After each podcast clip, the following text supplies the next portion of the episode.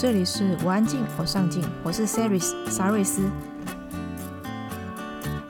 今天的来宾是有濒死经验的心理学家 Dr. Bell 钟卓辉，他会和我们分享在二零零四年经历的濒死经验。那一次的夺命意外发生在纽西兰，当时他正在驾驶滑翔机，没想到意外就在这时候发生。因为遇上气流问题和机器故障，他从五六十楼高的高空直接坠落地面。在那死亡的十一分钟，他到了另外一个空间，也感受了一般人所无法体会的世界。接下来的节目，他会和我们分享这一段真实经历。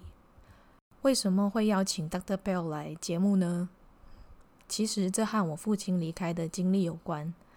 当时我在阅读 Dr. Bell《我死过，所以知道怎么活》的这一本书。他在书里提到，在意外发生时，他到了另外一个空间，在那个空间里，他感受到前所未有的安全感及温暖。没想到死亡让他感觉这么幸福。那时候的我觉得这一段经历非常神奇。就在隔天，我就收到父亲离开的消息。当时我完全无法接受这个事实。另一方面，我也在想，爸爸现在在的地方和作者说的是一样的吗？爸爸感到快乐吗？他是不是也感觉到很幸福呢？于是这本书陪伴我度过了那一段低潮期。所以这本书除了作者的亲身濒死经历，也带给我一种与家人联系的微妙感觉。希望今天的内容也带给你不同的感受。如果你一直在寻找人生的意义，我相信今天的节目内容会带给你不同的思维及方向。想看这一集的文字稿，可以在网址上输入 c e r y s 点 c o 斜线钟卓辉。如果你喜欢今天的节目，欢迎订阅及分享，或者加入我们的脸书社团，在脸书上搜寻“我安静，我上镜”，就可以找到我们喽。你准备好了吗？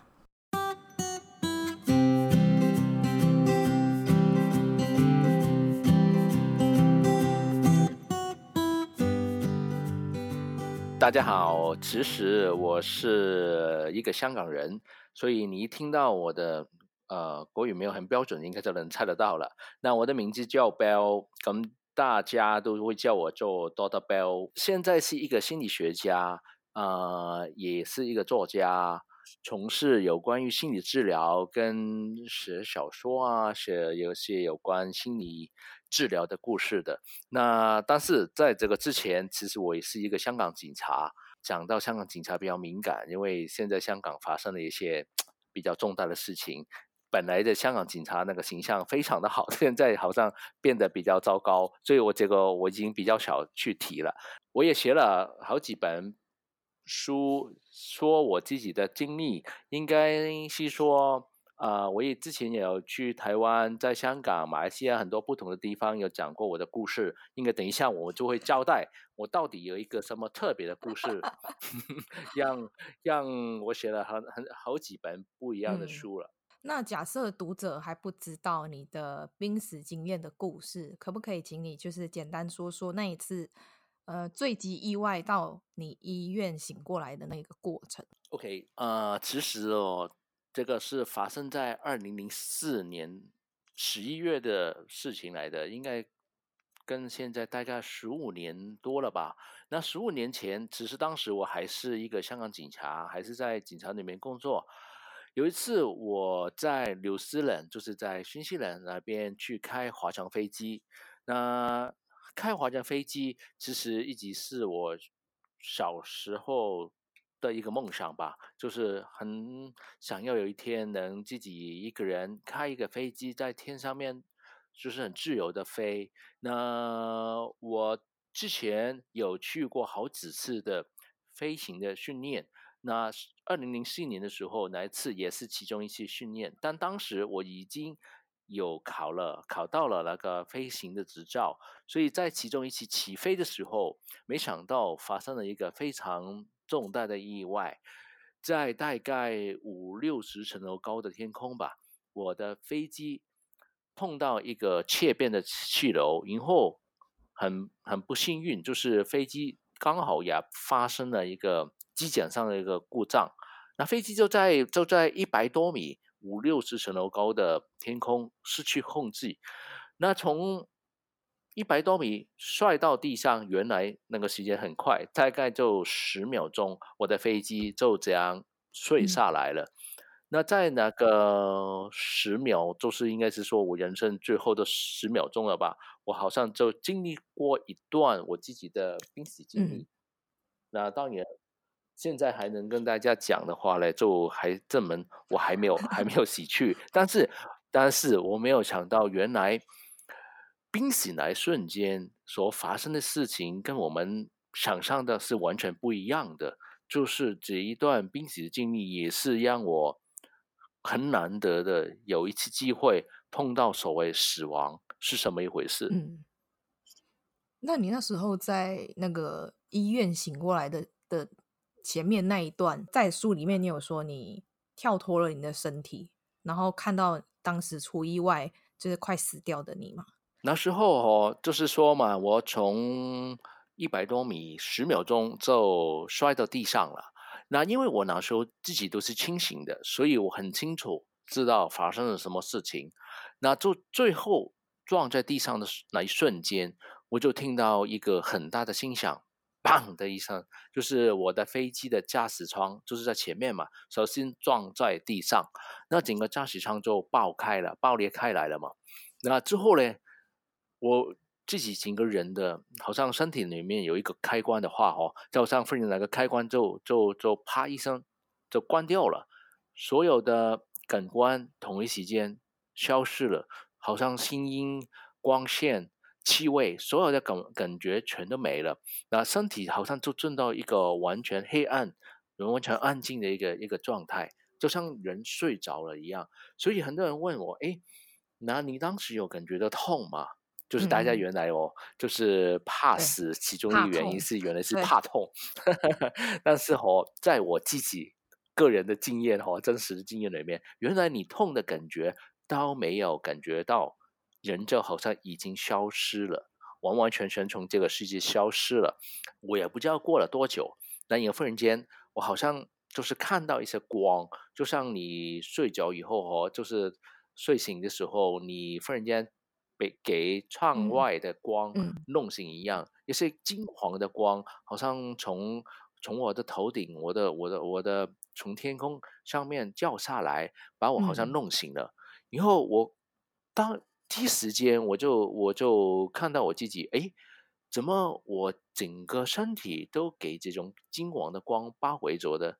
然后呢，我不是在地上，我整个人是飘在半空的。那个时候哦。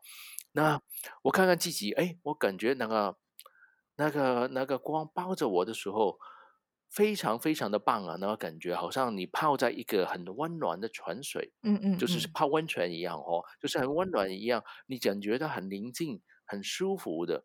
我往下一看，那个景象就是首先把我吓到一跳的，我看到我自己在那个飞机的残骸里面。所以原来当时是我的灵魂，嗯，离开了我的身体，飘在半空之中，然后给那个金黄的光包围着。但当时在那个地上的我的身体还在，以后跟那个飞机的残骸，就是，嗯嗯，就是整个身体卡在里面嘛。那当时其实蛮蛮恐怖的，就是我看到我自己的身体，比如说因为那个冲撞力非常的大，那撞到地上的时候手，然后我当时是握着那个控制杆的。那手的前背的两两两个骨头同一时间都断掉了，还有一个骨头白白的跑了出来，然后脚啊，刺穿你的身体吗？就是从我手腕的那个位置啊，刺穿刺出来了，对啊，那个白色的骨头啊，很很恐怖的，那 那那，对，然后脚哈，比如说。左边的膝盖有这个，嗯、我们叫一个韧带嘛，嗯、是不是？那就像人韧带，就是人家做瑜伽的时候哦，嗯、可以比如说把脚放到你的脖子上吗？对，我当 时，我当时应该拐一个圈也没问题，因为我四条韧带断了三条，然后医生说，如果哪一条也断的话，你整个脚就会飞走了。但是我伤的最严重的，其实也不是。这些是我右脚的脚踝，我的脚踝当时卡死在那个脚打板脚打板上面，那整个关节是一百八十度往后翻的，整个好像就是碎掉，就是、啊、对，那很恐怖，真的很恐怖。那当身体还有很多割伤啊，就是很多血啊，那当时整个画面就是就是我的灵魂看到自己的身体，就是这个这个画面。那以后我马上知道，就是哎，原来我死了，原来人死的时候会知道自己已经死了。所以你那时候看到自己的时候，你有就是马上知道说，哎，那个是我，我已经死了这样。对啊，要不然怎么会自己的灵魂跑出来了？对啊，原来这个很很很很有趣啊，就是像看电影一样，就 是哎，当你的灵魂跑出来看到你身体的时候，你就会意会，你就会意会到你自己好像已经死了。但是奇奇妙的事情是，我一点痛都没有感觉到。当时我是。我是那个灵魂的意思嘛，嗯嗯，那个灵魂感觉到是非常的温暖，嗯、非常的安静，嗯、这个跟我们想象死亡的感觉感觉是完全不一样的，嗯嗯，对。然后我就很奇怪，我说，哎，那死哦，大家有听过很多有关死的东西嘛？以后看电影都会说死的时候会怎样怎样的嘛，就是很痛苦啊，很黑暗啊，以后是八层地狱等着你啊。对对，但是我没想到死的感觉是怎么棒的，那感觉就像说嘛，我的 妈呀，对，真的真的，以后就像泡温泉一样嘛。那以后我后来啊，当然是这个时候，后来我也做了很多濒死的研究，也是因为这个原因。嗯，嗯那也听到很多个案。他们都说濒死的感觉不是痛，不是可怕的，非是非常非常的棒。然后是棒到怎样？嗯、棒到你完全不想回来的。那那以后呢？那以后你当你你就说，哎，怎么灵魂跑出来了，死掉了？然后怎么怎么办呢？以后呢？我听到一个声音，在哪个光光的源头上面，我感觉到好像有个声音，就是在哪个场景哦。声音是不存在的，也不需要的，好像就是有人给你一个瞬时，然后就问我一个问题。当时问我：“哎，你想要离开还是留下来？”你离开的意思就是说，你想要离开的话，你就跟着这个光的源头一直走，可能你要可以去到另外一个世界。但是我我我看过去，我没有看到任何人，也没有看到任何东西，但是我就是很清楚，哪就是哪个源头的方向给了我一个这个瞬时。那如果你想要留下来的话呢，好像就是你还是可以选择回到原来的身体，好像可以活过来，活过来一样。嗯，那但是，当时我就觉得有点有点惊讶，没想到人是死的时候还可以选择的嘛，还可以可以选不不要死掉的嘛。嗯嗯，那那惨呢，就是人我们做人嘛，已经。选了一辈子，没想到死的时候还是要去选。当时 发生这个意外呢，这时间是我三十岁的时候，那个时点我应该是说非常非常非常的特别。三十岁算是我人生当时最好最好的时间，就是所有想要做的事情、想要做的梦想都完全做到了，完全达成了。我想要在天上面飞，这是我人生最后的一个梦想，其实我已经做到了，好像。当时候哦，有两个很极端的感觉，同一时间跑出来的，就觉得诶，在自己人生最好的时候离开，就是所有梦想都已经达成了，没有任何余恨了，也不错诶。然后当然有人会问，诶，那你有什么？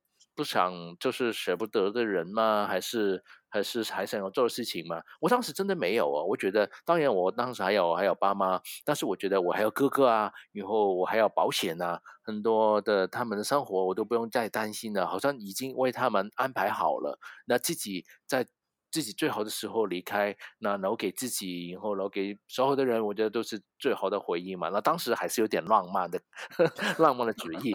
那那但是但是同一时间哦，又有另外一个很极端的感觉，嗯，就觉得哎，你没有任何事情，没有任何梦想了，没有什么人你想要为他再留下来活在这个世界的，好像好像忽然间你感感觉到这个世界。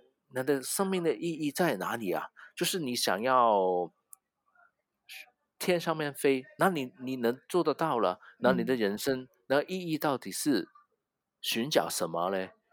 嗯，那你梦想成真，好像有点说他说不如一人有梦，就是很极端的。我早上忽然间就不等做了个感那个那个决定哦，以后哦很更奇妙的是什么？忽然间在我面前好像有有一些屏幕，就是好像白的白色的点点，就像一个个屏幕。那那出现，嗯、那每一个屏幕上面都好像在放着我过去自己的不同片段，从我小时候出生，呃，幼稚园的、小学的、中学的、大学的、工作的，就是你所有经历过的事情，就同一时间好像在你面前放一遍呢，就像电影看到的，就是回顾了自己一生三十、嗯、年的人生，很快的、很快速的在你面前飞过一样。那以后灵魂哦，好玩的地方，原来我们人的时候，每次只能看到一个画面，但是灵魂哦，可以一次过看十个、二十个画面，好好好好好玩的。但原来我就知道，好 好对，原来我就知道一个秘密了。嗯，我就知道一个秘密，原来你有机会能回看你的人生，就是同一个时间回看你不同阶段的人生，你才能会看到，哎。你人生为什么会有这样的、这样的一个蓝图，一个怎样的走向？嗯，你就会看到所谓的因果是什么。当你每次看一个画面，你看不到的，但是如果你有能力像灵魂一样。看十个、二十个不同阶段的，你就看到，哎，原来我的人生一直在重复，又在重复。你会看到，哎，原来这个事情跟这个人、跟这个、跟哪个事情是有关系的。忽然间，你好像看懂你的人生。而以后我，我我觉得最有趣的，就是有十个画面，当时有十个画面，对我来说印象非常非常的深的。嗯，那就是从我十八岁到我三十岁的时候，我每一年那十二个画面不是十个，我每一年的生日都会有一个很很重要的一个仪式来的，就是说啊、呃，生日当天我就会许一个愿，然后就是定了一个目标，变成那个那个那个我哪一年要奋斗要去达到的一个一个梦想的目标，然后努力的把它完成，在下一年的生日再再当成一个生日礼物送给自己。嗯，我看到。十八岁当天，那我生日的时候，我就许愿，就是说，我很希望我能考到香港大学念心理系。那当然，哪哪哪一年就是我们的高考嘛？那高考就很努力了。以后嘞，我真的考进港大的心理系了。因为我刚才说过嘛，我对人的心理其实从小我就非常非常的。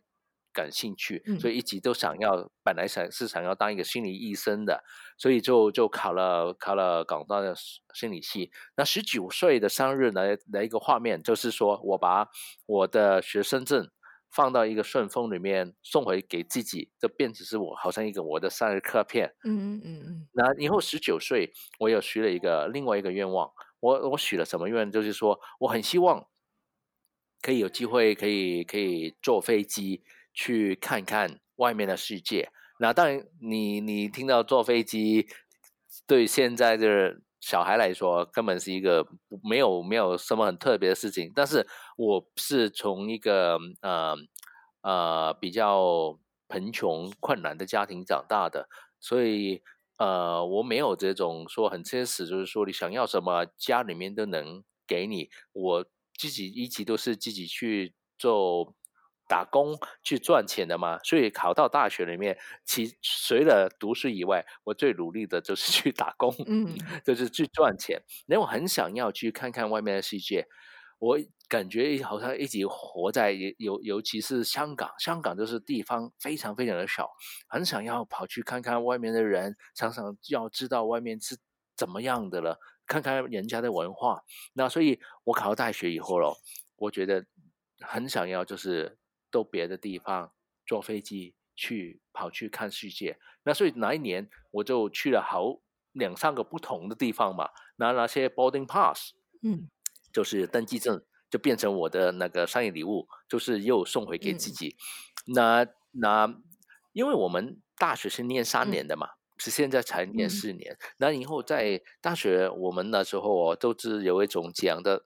说法了，就是说，哎，你人生活最好的时光就是你念书、念大学的大学的那一段时间。当你出来工作以后啊，你的人生好像有有一半就已经完结的了。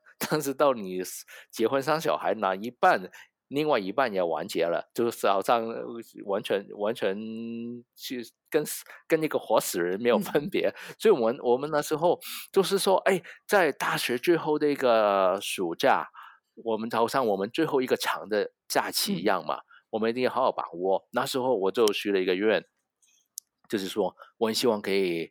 呃，在我进到社会工作之前，好好去真的在世界走一圈。所以我就那时候我们很很很喜欢当那个背包客，我就说，我希望我可以去欧洲去流浪。那那那那一年就做了很多打工啊，准备的工作。那之后我真的真的在。大学最后一个暑假里面就跑了去欧洲两个多月，去了很多很多不同的地方。那那个就好像变成就是我送给自己最后一个呃读书最后一个礼物，也是我当时生日一个生日的一个一个礼物嘛。那我有看到这一幕，就变成自己。自己的呃呃毕业之前的生生日礼物，以后之后呢，因为我没想到，我毕业以后本来是到研究院继续念心理系的，没想到是因为跟朋友去考那个警察，那就像也肯定有听过这些故事的嘛，嗯、对，就是听人呃陪人家去考的，考就考上，对对对，就是选那个什么港子啊，都是一样的。但是我有朋友就是本来哈他是。从小到大就是我的志愿就是当警察，所以呢，他大学毕业以后就马上去考警察，那就把我拉过去。我本来只是闹着玩的，我没有真的从小没有想过去当警察的。那那我已经想好，我一定要继续念心理系，因为我想要当心理医生嘛，我还记得很清楚。然后没想到，诶，人生做了一个很大的就是选择，就是说，当当时候我真的考上了，那以后考那个警察还真的不容易。那当时我还记得是一九九七年，就是香港回归嘛。那对香港来说是一个非常非常动荡动荡的一个时代，很多人都移民走了嘛，因为怕回归以后生活不知怎样。嗯、那我刚好是那一年出来工作的，然后想到，哎，考到一个警察，当时还是一个非常。非常好的工作，薪水非常的高，我还记得一出来已经有差不多三万块，以后还有很多很多呃退休金啊，很很很很很好的一个一个一个保障一个待遇，就是说，哎，要不要先出来工作一下，储点钱，以后就是再再看看呢？就是像就是大家会碰到的问题，你到底想要选择你的兴趣？你的梦想还是选择面包，这是一个非常现实的的的一个选择。那当时我想说，哎，没关系了，反正就去体验一下。那反正训练是九个月，训练以后赚了九个月的钱以后，就跑回大学就好了。那当时真的是这样想的。那没没没想到，没想到，就就啊、呃，过了那个九个月，就是非常非常。辛辛苦了，就是非人生活嘛，就像你看到的军训、军训的一样了。那那出来的时候，本来真的想说，好了，我就回去，回去当啊啊、呃呃，回去研究院继续我的心理的那个那个读书嘛。那没想到，我刚出来的时候是回归已经过了，香港的经济真的忽然间很很大的下滑下来。嗯那很多人说，就是一九九七年的楼市本来是一个最高峰的时候，一下子就嘣嘣一声掉下来了。很多朋友没想到，他们过了差不多一年，有一些还没有找到工作，有些找到的工作才几千块、一万块，当时自己已经拿了一个很不错、很不错的一个一个薪水了嘛，那就就就又又在又在犹豫了，就是说，哎，现在走出去会不会很傻嘞？就是现在这个整个经济、这个社会这么糟糕，跑出去也会担心嘛。但是还还是还是再等一下吧，等经济环境好一点的时候再回去读书也不迟嘛。那时候就好了，那就就就结果就是说，先待两先待个三年，以后再再看着办吧。反正原来当香港警察的时候，他们过了个 probation，就是那个试用期嘛，嗯嗯嗯，你们叫他们是不是？是三年的。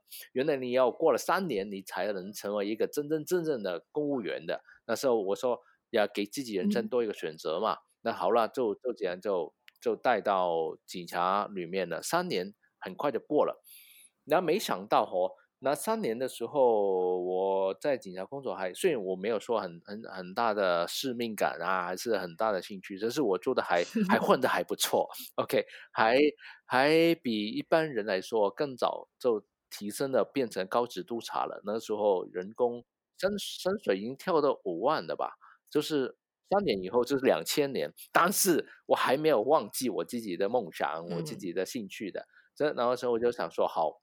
当我拿到那个那个真的过了那个 probation 以后，我就回去继续读书。那没想没想到，就是两千年的时候，是香港又是一个很大的一个经济的下滑的一个时期。因为当时如果有一点年纪的朋友哦，就是知道一九九九年十二月三十一号是一个什么很大的世界末日的预言来的。以后那时候又说什么千年的千年虫啊，就是科技。对对对，很就是很也是也也是一个很比比较比较乱的一个时期。当时有有买股票的朋友 应该也知道，当时哦，就是科技股是很疯的，就是大家也疯进去买了。那时候我也买了很多，没想到那时候一下就崩崩盘崩下来了。所以你我想走的时候又碰到一个这样的环境，就是觉得觉得哎。好像现在走出去是不是有点傻嘞？我一些朋友工作了两三年，还混得非常的不好，就是还只赚了一万多。当时我已经赚五万多嘞。嗯好像就是你你你你你你离开，大家觉得你是傻的，嗯、但是我觉得就是有又是一个考验，就是说面包跟那个梦想的一个考验。一个女生的话，嗯、你有选爱情还是面包？我觉得还是差不多的东西。嗯、那时候我又自己又又不敢又不敢离开，那这又是等经济好一点、环境好一点的时候再走吧。但是当时我我我算还。不错，我就没有完全放弃我自己的兴趣，我就跑到大学里面念了一个 part time，然后念有关于是犯罪心理的。但我觉得，哎，这个是一个非常 聪明的做法，就是又又继续我的工作，又没有忘，我就是忘记我的自己的这梦想和兴趣。那想到好了，念完以后，等毕业了，毕业以后两年多以后，我再正式回到学校。也也是一个好的过渡时期嘛。嗯、那二零零二零零二年底了，我毕业了嘛，就是那时候又真的在想，哎，差不多是时候回去了学校了。再不回的话，我自己年纪的大了，这、嗯、更难呢。那那真的想要想回去的时候，没想到两两三个月以后就发生了 SARS。哦就是那个非典型，那个非典型其实当时在香港也算是其中一个非常严重的一个地区吧。非典型的时候，那个环境啊，经济还是什么样的环境，比之前的两千年跟一九九七年都要糟糕。嗯、整个整个市面好像就是，好像就是就是一个香港的时候像个死城一样，嗯、人都不敢出来的。然后我爸妈本来还是在工作的。也是因为非典型一个东西，他们公司倒闭了。那本来两个都有工作的，两个都变成没有工作了。然后我当时说，哇，其他的朋友很多给放那个五升的假期啊，啊、呃，减薪啊，要要不然就调工作啊。你当时如果有一个公务员的工作，已经是非常非常非常好的一个一个事情。因为我想说，我那时候我哪敢离开？我自己不要吃的话，嗯、我也要养我父母嘛，所以也不敢离开。就想说，好了，又又再又再一次 等一下。你好像一直都在等。好了一一点再走吧。我觉得就是上了些无间道，就是三年又三年。对，以后好了，等那个经济过了以后，二零零四年又在想，是不是要走了？没想到都碰到我刚才说那个飞机的意外，都死人都死了，就就不用走了嘛。但是我刚才本来是说，我就回看回看自己的身嘛，我看到这些画面，还有更奇妙的是什么？我看到其他的画面是，原来我每一年嘛，我说我每一年生日都会许愿嘛，嗯、我每一年生日的愿望原来啊都跟一个东西有关的。从我想要进港大啊、嗯呃，念心理系以后，我想要坐飞机去看看外面世界，我想要去欧洲去流浪，以后呢，我想要开车，有自己的车子，以后我想要嗯潜水，以后我想要爬山。我想要去很多不不同的地方，以后就是一直我就就每一年哦都这样许愿，以后每一年的愿望都能达成，嗯、都变成我的生生日礼物嘛。在我二十九岁那一年的商业愿望，就是说我希望可以考到那个飞行的执照。嗯、后来我真的达成了嘛？我真的考到那个执照，一个人飞。可以一个人开那个滑翔飞机飞到天上面，我还给我还记得我能开，我第一次能自己一个人飞的那那那那那一天，我还特别带了一个玻璃瓶，在我的那个飞机里面，然后自己飞得很高，然后呢就飞到一个很大的一个一个云里面，那然后。我我们驾驶舱外面有有一个小的窗子，我还打开那个窗子，把手伸出去，好像抓了一把云，哇！有把那个云什么感觉？塞到塞到那个那个那个玻璃瓶里面，以后这个你知道吗？这个就是我三十岁的生日礼物，哇！那一个玻璃瓶里面装的那个云哦，然后我还看到啊，但是这是哪个画面哦？这是我三十岁时候，我把那个玻璃瓶拿出来，然后把那个。瓶盖打开，一样好像就是好像一个仪式，就是让那个云回到 回到天空一样。你真的有装起来吗？这个对我来说是，我当时真的飞在云里面啊，我真的抓了一把以后，我就把它摔进去。有很多人说，那真的是有去有有有一块云跑出来以后飘出来吗？我说你们要比较浪漫一点，对我来说是都是一个仪式嘛。你因为你说，我就真的以为有一块云会在你那个瓶子里啊。对我来说是真的一个事情，因为真的，我当时是这样做嘛。那那我要问你一下，你有去摸到那个云的感觉是什么？其实哦，说实在的，就是我觉得大家的幻想是多了。原来呀、啊，你摸到那个云是没有感觉的，就好像一就是跟空气一样嘛。对，这空气。但是但是你真的自己一个人能开着一个飞机跑上去，跑进云里面，那感觉是很奇妙的。嗯嗯对，那那那，但是很很可惜的是，我三十岁时候那一个画面，就是当虽然我我有有了这个生日礼物了，但是哪一年我没有许愿。嗯，哪一年从我十八岁到三十岁，每一年都有许愿。那就是三十岁时候，我再想不到我有什么想要做，好像我连飞上天都已经做了嘛。我还想要怎样呢？嗯、你说，嗯，嗯，什么斗太空吗？那个我知道根本不可能的，也不是我能力可以做得到的事情。嗯、我我我许的愿望都是一些我真的可以靠我自己努力可以去达成的一些目标。那我真的有点有点有点郁闷的，就是、嗯、好像所有想要做的事情都做做光了，忽然间没有、嗯、没有了目标。但是回过来又想，哎呀，不错吧，就是满足了吧。就是就是当休息一年吧，就哪一年就没有许愿，没想到一个月以后就发生了这个意外。所以我当我一看自己这这些东西的时候，知道自己和从念书为什么我会跑去的工作，以后自己所有的上一、生日的愿望，跟原来呢回看呢十二个愿望，原来呢都是跟一个东西有关的，就是跟自由有关的。我就明白了，原来我。这一辈子哈，对我来说，我追求的最最重要的是什么价值？就是自由。可能每个人不一样。我希望透过我的愿望去得到、感觉到、明白自由是什么东西。所以我我看的时候，我忽然间看懂了，好像看懂自己的人生。不是刚才不是说过嘛？如果你有能力能同一时间把不同的阶段的你的自己所做的事情放在一起的话，你就发现，哎。原来我透过不同的善意的愿望，都是想要感觉自由。所以你问、嗯、为什么？呃，十八岁时候念心理系跟自由有什么关系？一直以来我们念书都是强迫去读一些你根本不喜欢的东西，对，对啊，对那那所以我当时就说，哎，我很希望很喜欢心理系，我很希望可以读一些我自己真的有兴趣的东西，所以我当时就许了这个这个愿望。我们人哦，就是给环境让我们就是有一一个很大的压迫的感觉，所以我就很希望可以跑出去。跑去不同的地方，嗯、越跑越多不不同的地方，越跑越久，越跑越远。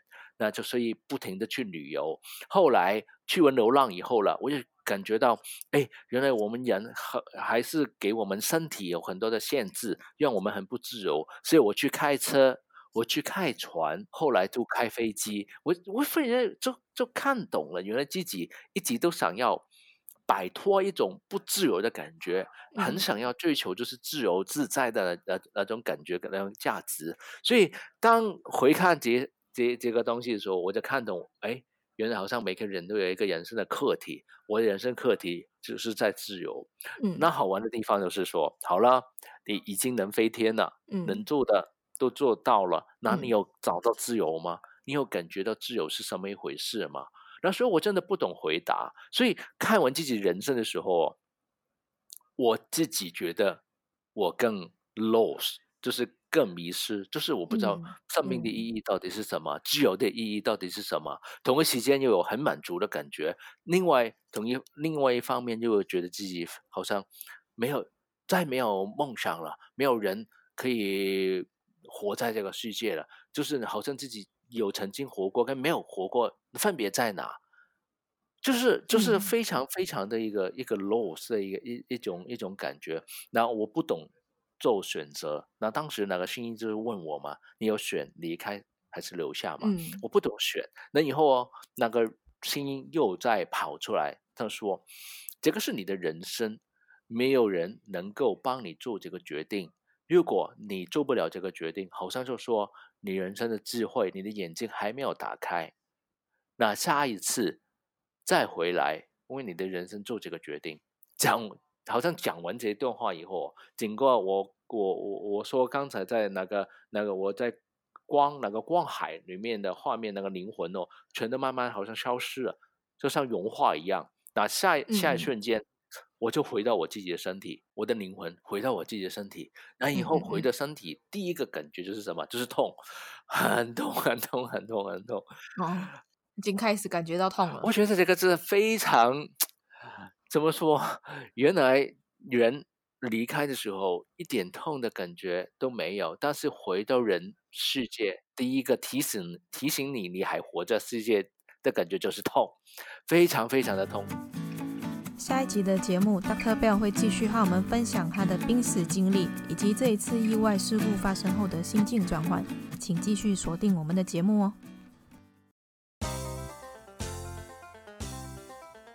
如果你完全不需要担心金钱问题，也不需要工作，你最想要做什么？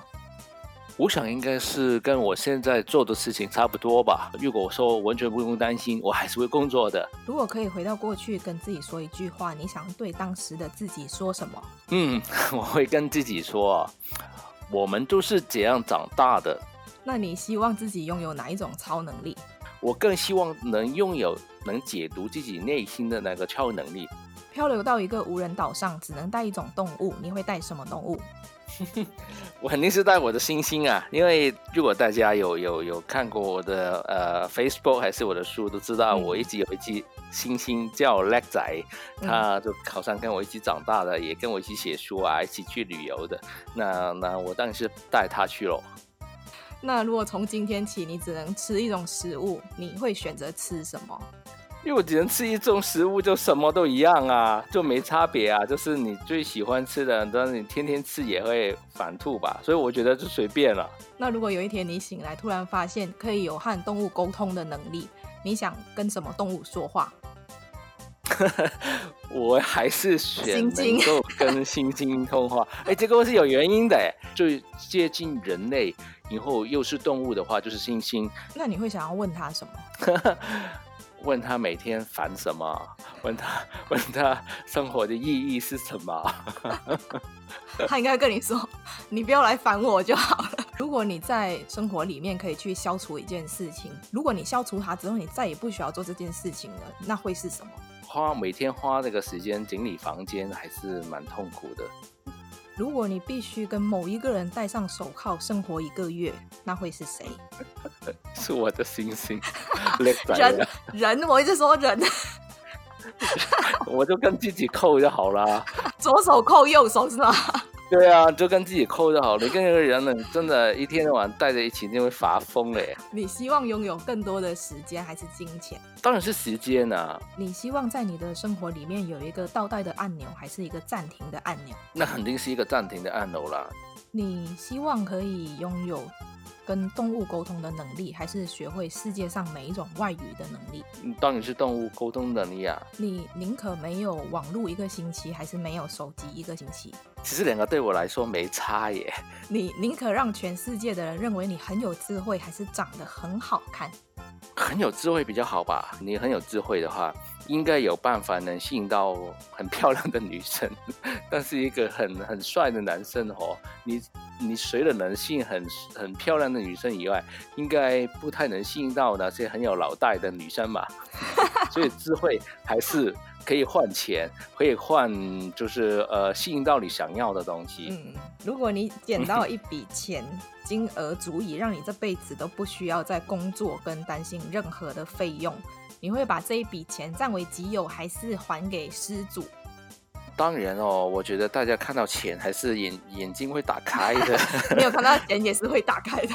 用了这个东西来换了，我就不用工作。